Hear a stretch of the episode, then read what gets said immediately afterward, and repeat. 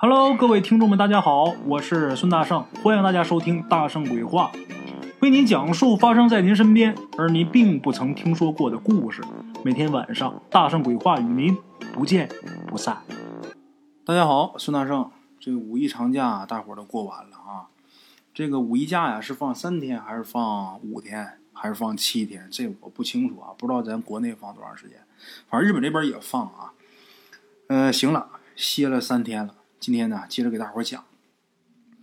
今天咱呢再来说个短片本来这个短片啊是三天前我打算讲的，但是三天前没讲上，得了，我就弄了个照片，弄了个图片，发了个朋友圈我那朋友圈的图片，大伙估计应该有我微信啊，都应该能看见，还挺吓人的。哎，咱们话说呀，嘉庆年间，嘉庆皇帝，这皇帝啊，命挺好的。怎么说呢？他跟他爹呀，跟乾隆俩人命都挺好的。康熙爷这一辈子东挡西杀，南征北战的，这辈子净糟心事等到晚年的时候，这人这心劲儿变了，把皇位传给雍正皇帝的时候啊，雍正皇帝在位十年，这十年呢，净给他老爹呀收拾这些烂摊子。他老爹。东挡西杀，南征北战，这地盘疆土什么是稳定了，哎，也算是国泰民安了。但是国库空虚，雍正皇帝在位这十年，整天就是忙着治理这些个事儿，杀贪官呐，包括出一些政策呀，哎，怎么收赋税呀，往自己家这儿花了钱。你国库要是没钱没银子，那哪行啊？看那个《甄嬛传》。雍正皇帝一天跟这个妃子、跟这个媳妇儿、这这跟后宫这些个老娘们儿啊，一天净忙活那些事净扯淡。雍正皇帝在位那十年都忙死了，就忙着花了钱儿。等到雍正皇帝把这个皇位交给乾隆的时候，国泰民安，国库富裕，所以乾隆才能成为实权老人。爷爷给打天下，老爹给花了钱儿，到他手里边什么事儿没有，那皇帝好当，谁不会当，谁都能当好。等乾隆爷他完了之后啊，把这皇位啊传给嘉庆，传给嘉庆的时候，实际也没多少钱。乾隆这人他好大喜功，哎，前半生还行，挺谨慎的，后半生那就又是搞建筑，又是下江南去浪去，那钱没少祸害。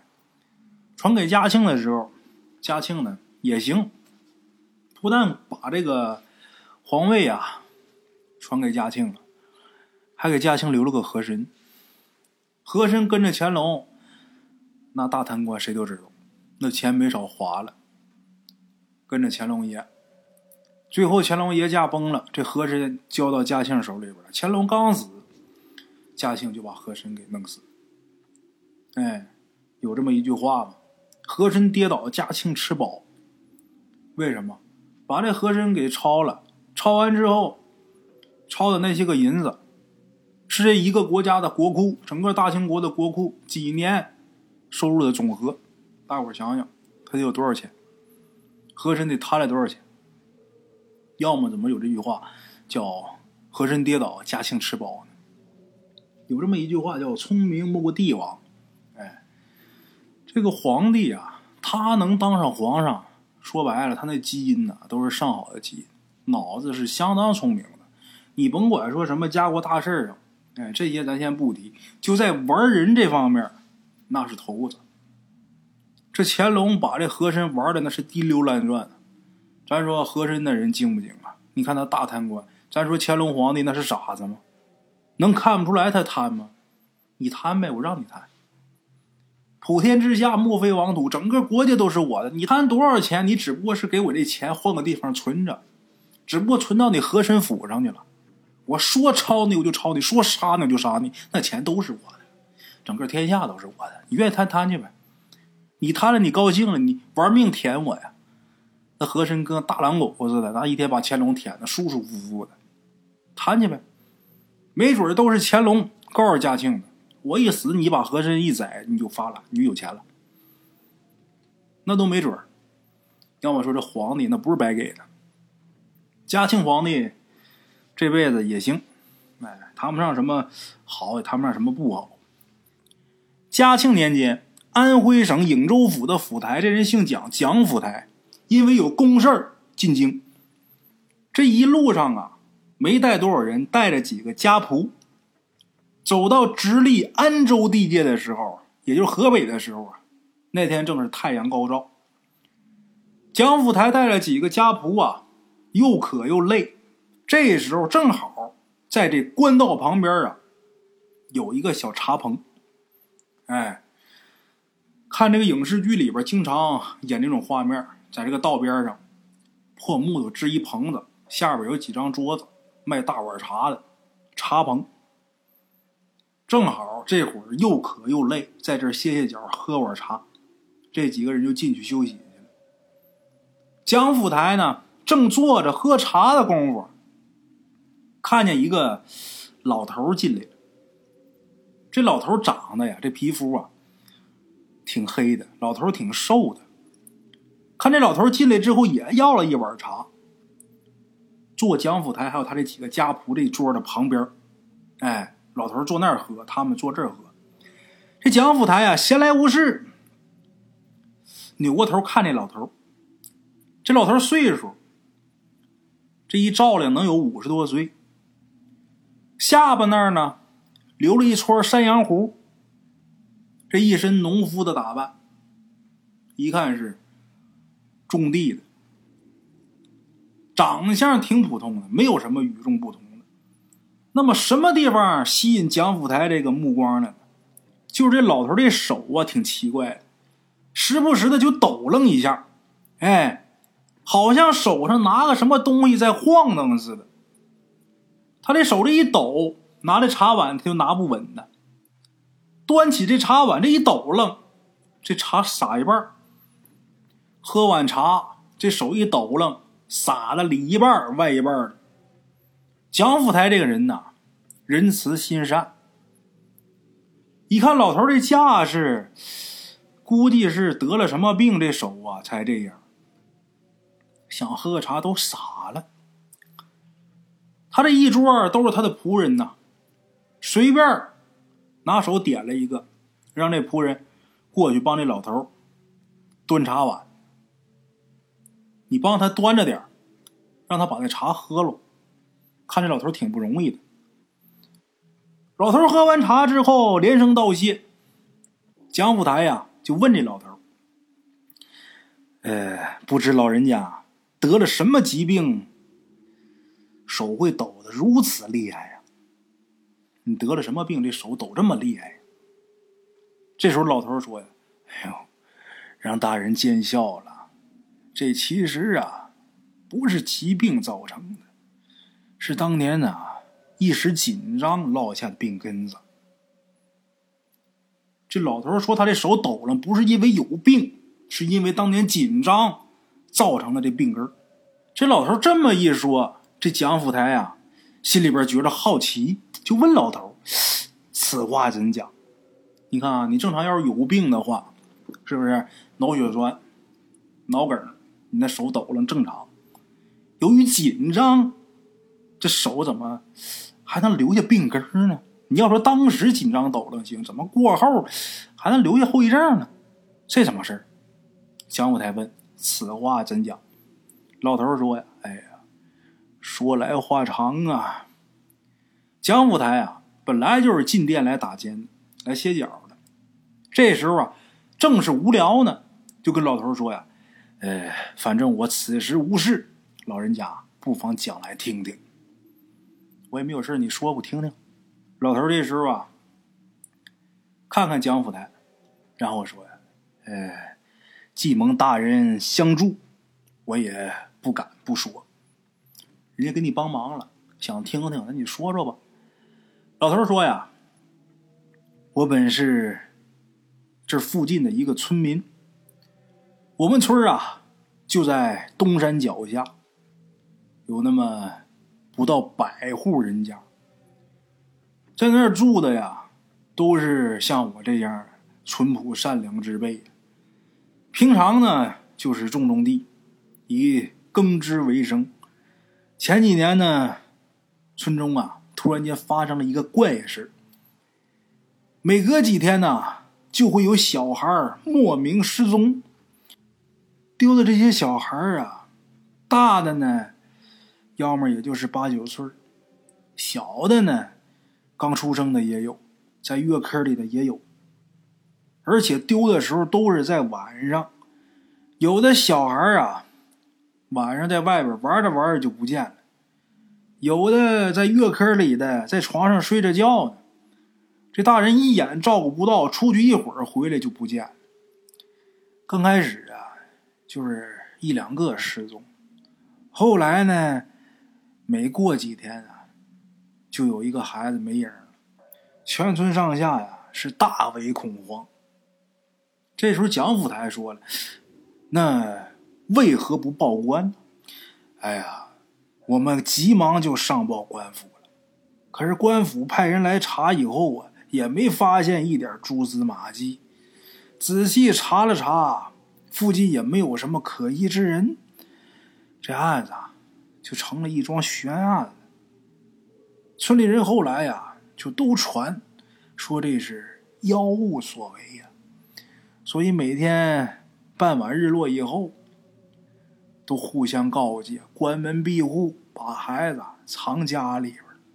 就这样，时不时的还丢孩子。就连我小孙子，有一天晚上啊，也丢了。哎呀，就在大伙儿惶恐着急的时候，村里有一个叫刘三儿的村民，去山里边打柴火。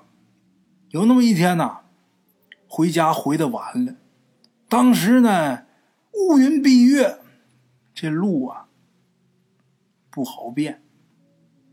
天黑，他在山上啊，不知不觉的呢就走错路了，径直就来到了一个黑漆漆的山洞前面。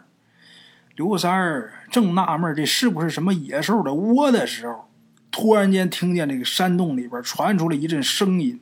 感觉就好像有什么东西要出来了，刘三儿害怕呀，怕是什么猛兽之类的，赶紧在洞外一棵大树后边就躲起来了。刚藏好，刘三就听嗖的一声，有那么一个似人非人的怪物打在洞里边啊，就飞出来了。这家伙呀，穿了一身黑衣裳。衣服上有飘带，他这一飞起来，这飘带随风飘荡，就跟一个大风筝似的往远处飞了。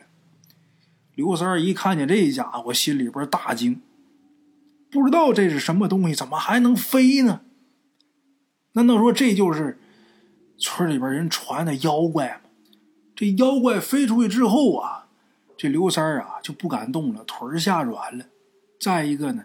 他怕他一起身，这妖怪再回来可怎么办呢？害怕不敢动，正满腹狐疑、忐忑不安的时候，也就不到一炷香的声音，就听这个衣带呀，在空中迎风刷刷作响的声音又响起来了。先前飞出去那怪物又回来了。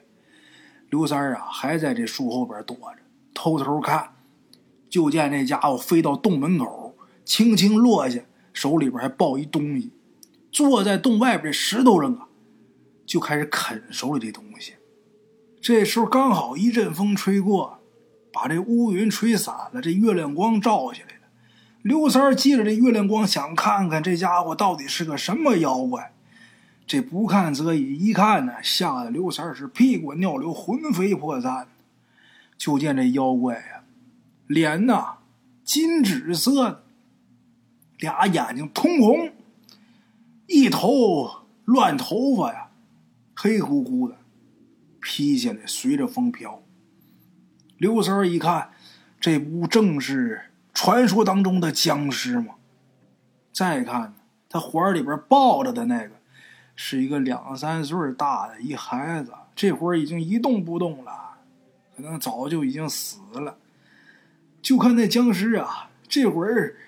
用那爪子绷着这孩子脑袋呀，狂啃不止啊！满嘴獠牙，在这月光下面啊冒寒光啊，顺着他那嘴边往下淌脑浆子。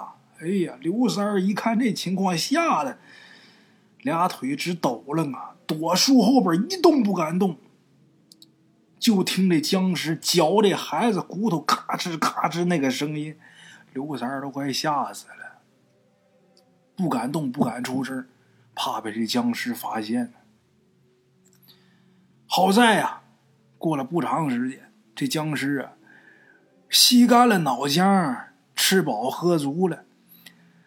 就看这僵尸啊，把这幼童尸首往旁边一扔，抬头对着月亮拜了三拜，紧接着长啸一声，就飞入洞中，再无声息。刘三儿啊，又在树后边等了一炷香的功夫。确定再没有什么动静了，这时候才从树后面蹑手蹑脚出来，向山下是狂奔而去。好在这会儿啊，刚才那阵风把这云彩吹散，这月光皎洁，没用多长时间，刘三就找着下山的道了，顺着小道跌跌撞撞，连滚带爬是进了村此时已经是夜半三更了。村里边因为刚才又丢了一孩子，正叫的叫，找的找，乱作一团呢。突然看见刘三儿狼狈而回，都觉得很诧异。刘三儿呢，一见村长啊，就上气儿不接下气儿的，把方才所见的那一幕如实的道出。村长一听也是大吃一惊，当即命人敲打铜锣，集合村民，并且告诉大家这段时间呢。丢孩子的缘由，然后组织村里的青壮年拿着锄头、砍刀，准备连夜上山查看。就这时候啊，村中一老人跟大伙儿说：“那老人说呀，他以前听说过，这僵尸啊，只能在晚上出来，白天呐见不得阳光。但是会飞的僵尸，呃，没听说过。”可能这会飞的更厉害。这时候正是黑夜，如果上山碰见他了，恐怕去的人呐都难以生还呐。不如等到白天，等到白天那僵尸不敢出来了，你们再去查看。大伙一听，老头说的有道理，于是啊，等到第二天太阳刚出来的时候，才在刘三的带领下上山上去找去了。刘三儿顺着昨天逃下来的这条道，把大伙带到这个洞前面。大伙一看这个洞口啊，乱石草丛中间呢，散落着小孩的尸首，还有累累白骨。此情此景啊，惨不忍睹啊！有的村民呢，找着自己孩子的尸骨了；有的没吃完，身体有特征；有的小孩的衣裳。还在，有的能认出来，有的认不出来。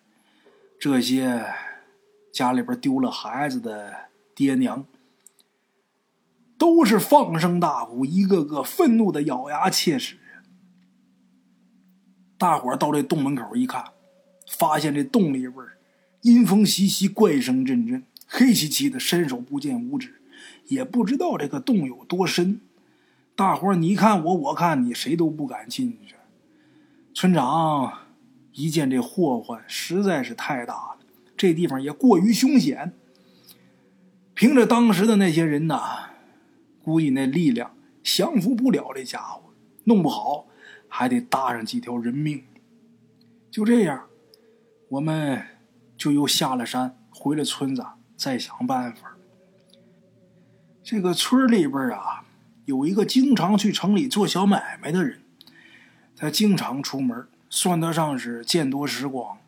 这时候啊，他跟大伙说：“他说呀，他听说在城里边有个清风观，清风观里呀有个道长法术高强，可以降妖除魔。要么我们去请他来试试吧。”村里人都是惶恐不安，一筹莫展。一听他这建议啊。感觉好像找着救星了。就这样，我们就举荐这人呐去城中相请道长。我们呃都允诺，能降服此怪，我们全村人呐定会厚礼相赠。好在道长呢听完之后也没有推迟，推算了一个良辰吉日，就来了我们村里边。一到我们村口啊，就搭了一个法坛，准备做法。做法之前呢，他先把全村人都召集一起，跟我们说：“他说呀，他做法的时候可以布下天罗地网，任何妖魔鬼怪也休想逃出。但是呢，他需要村民当中找一些个身体强壮之人，拿着兵械帮助他。”最为重要的是，还得找一个胆大心细之人进入到那个妖怪的巢穴当中。那道长问：“你们当中有谁敢去？”大家一听道长这样说，都面面相觑。那僵尸洞穴自是凶险无比呀，如果要是进去的话，肯定是凶多吉少，所以一时没人敢应。哎呀，大人呐！我前面跟您说了，当时我的小孙子也已经被僵尸给吃了呀！我正是满腔愤怒，何况我平时胆儿也算大。此时一想，反正我有五十出头，不如我去，能成则为村里除一害，不成大不了跟我孙子相伴，我死而无憾。于是啊，我就大声说：“我可以去。”村长一听啊。高兴，满口许诺，事成之后啊，给我多少多少钱粮。我说我是个快死的人了，那些身外之物没用。如果我真是一去不回，善待我的家人就行了。说完，我就问道长：“道长，不知您让我做什么呢？”这道长说呀：“不管什么样的僵尸，最怕的就是铃铛声。”等到了晚上，我做法的时候，把这僵尸引出来。你呢，先去洞口藏着，等这僵尸飞出去之后，我给你两个紫金大铃铛。僵尸飞出去，你拿着两个铃铛进洞，等这僵尸回来的时候，你听见他回来有声音了，你就摇这铃铛，不停的摇，千万不能停。如若停下，这僵尸进了洞，不仅我没有办法再治他，你的性命也定然不保，切记切记。道长说完，就打怀里边掏出俩铃铛给了我。这俩铃铛啊，很重，跟平时看的铃铛不一样。平时的铃铛一两，这铃铛得有半斤多。我二话不说，带着铃铛。就奔了山洞，躲在洞口旁边的草丛当中。待到夜至三更时分，我突然看僵尸飞出洞外，我知道这定是法师做法把他引走了。于是我是抖擞精神，壮起胆子钻进洞里。洞里边黑漆漆一片，伸手不见五指。竖起耳朵听啊，感觉有蝙蝠在头顶上飞。我也不知道这洞多深呐，我也没敢近太远，就守在洞口，竖着耳朵听。那法师啊，果然是道行深厚。先是命人在法坛四周用这墨线弹出四道直线，把这法坛给围起来。自己呀，手持紫金宝剑，口中啊念念有词。这所念之咒就叫隐尸咒。主要是用来把这僵尸引出来的。果然，没过多一会儿，这僵尸按耐不住就飞出来了。到了村中，看见道士正在法坛上做法，僵尸不由得大怒，狂笑一声，打空中扑了下来。那爪子张开呀，做事要抓法师。法师不慌不忙。抓起一张符纸，在坛上点燃，用紫青宝剑挑上箭头，对着僵尸大喝一声：“去！”这僵尸就如同一只断线风筝，掉了下来。这时候，周围埋伏的村民是一涌而出，手拿锄头、扁担，齐声呐喊。僵尸被众人围在中间，逃不出去，不由得是面露狰狞之色，张牙舞爪，作势欲扑村民。村民一看僵尸这架势，心里边恐惧万分呐，所以只敢围着喊，没人敢上去擒拿。相持片刻之后，僵尸忽然间腾空一跃，勉强飞起来了。法师一见这个状况，急忙大喊：“这妖孽已然是受了伤，现在暂时不能伤人，千万不能把他放了。今天一定要将他消灭。”说完，挥剑一喝，便带着众人追了上去。哎呀，我老汉儿啊，当时啊正在洞口，耳听得空中作响，我就知道这僵尸啊。去而复回，我呢赶紧呐双手一震，把这铃铛摇起来了。这僵尸啊飞到洞口，正要进洞，突然听得洞内传来朗朗铃铛响声，不由得是身躯一震，又怕又怒，迟迟不敢进洞。我面向洞口，闭上眼睛，手里边使劲摇铃铛，不敢有一丝的懈怠。这僵尸在洞口。来回走了好多圈始终不敢进来。此时听得洞外一片喧哗之声，法师带着众人举着火把追到了洞口。大伙儿在外边拿着兵器喊，把僵尸给围起来了。法师在众人后面盘膝坐下，口中是念起咒语。僵尸数次想飞起来都没能飞起来。于是这僵尸又转身想进洞。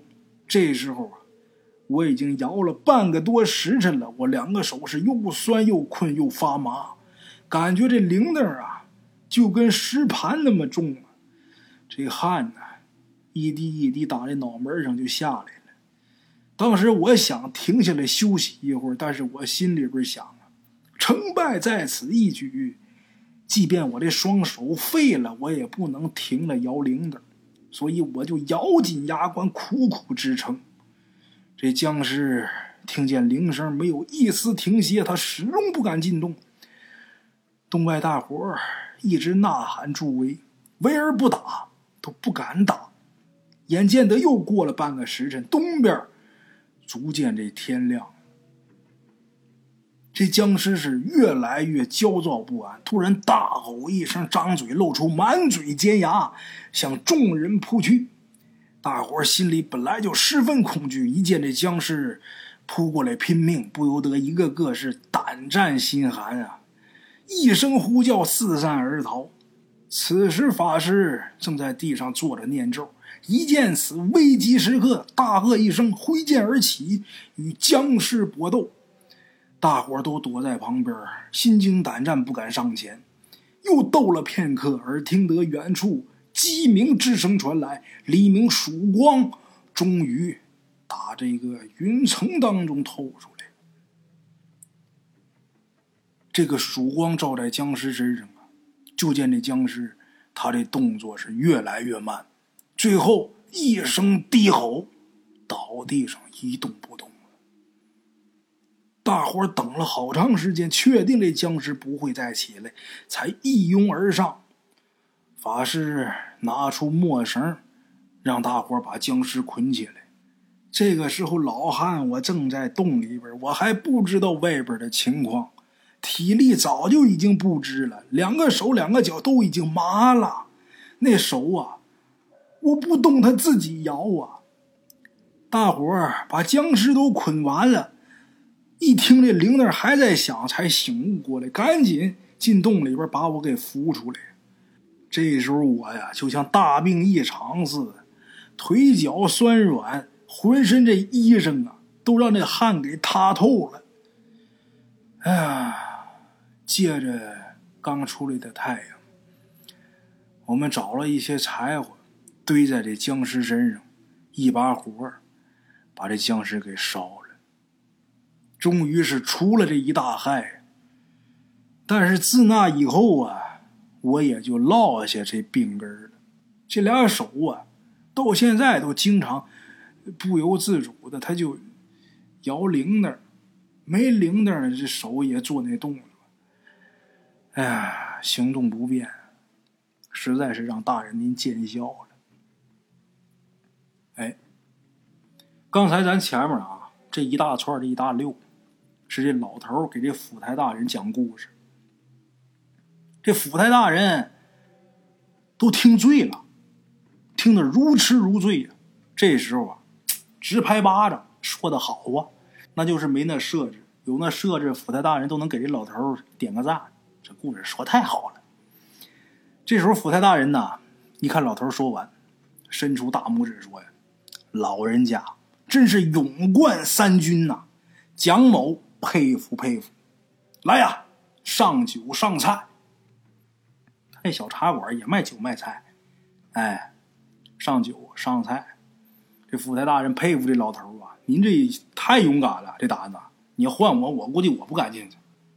哎，酒菜上来，府台大人还有老头俩人是大快朵颐，吃好喝得了。临走的时候，府台大人呢还打自己兜里边掏出一些散碎银两给这老头我估计啊，大圣，我估计这应该算是打赏，给老头一些钱，这才尽兴而去。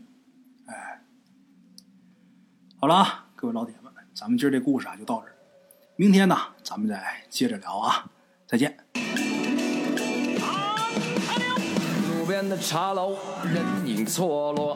用声音细说神鬼妖狐，用音频启迪人生。